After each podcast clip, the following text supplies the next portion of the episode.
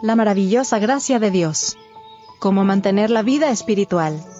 Jesús les dijo, Yo soy el pan de vida, el que a mí viene, nunca tendrá hambre, y el que en mí cree no tendrá sed jamás. Juan 6, verso 35. Dios nos habla también en su palabra. En ella tenemos en líneas más claras la revelación de su carácter, de su trato con los hombres, y de la gran obra de la redención. En ella se nos presenta la historia de los patriarcas, y profetas y de otros hombres santos de la antigüedad. Ellos eran hombres sujetos a las mismas debilidades que nosotros. Santiago 5, verso 17.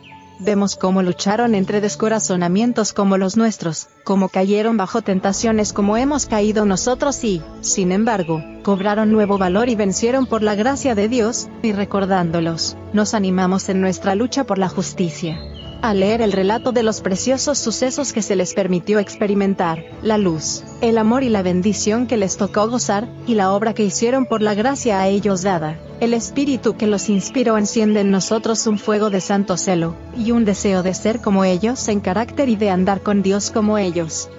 Jesús dijo de las escrituras del Antiguo Testamento, y cuanto más cierto es esto acerca del Nuevo. Ellas son las que dan testimonio de mí. Juan 5, verso 39. Si deseáis conocer al Salvador, estudiad las santas escrituras. Llenad vuestro corazón de las palabras de Dios. Son el agua viva que apaga vuestra sed.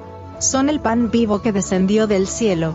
Nuestros cuerpos viven de lo que comemos y bebemos, y lo que sucede en la vida natural sucede en la espiritual, lo que meditamos es lo que da tono y vigor a nuestra naturaleza espiritual. El camino a Cristo. Página 91. La vida espiritual debe ser sostenida mediante la comunicación con Cristo a través de su palabra. La mente debe espaciarse en ella, el corazón debe llenarse de ella.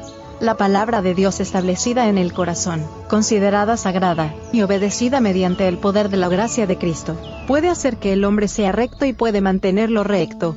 Mensajes selectos. Tomo 2. Página 143 cuando sus palabras de instrucción han sido recibidas y han tomado posesión de nosotros, Jesús es para nosotros una presencia permanente, que gobierna nuestros pensamientos, ideas y acciones. Testimonios para los ministros. Página 395.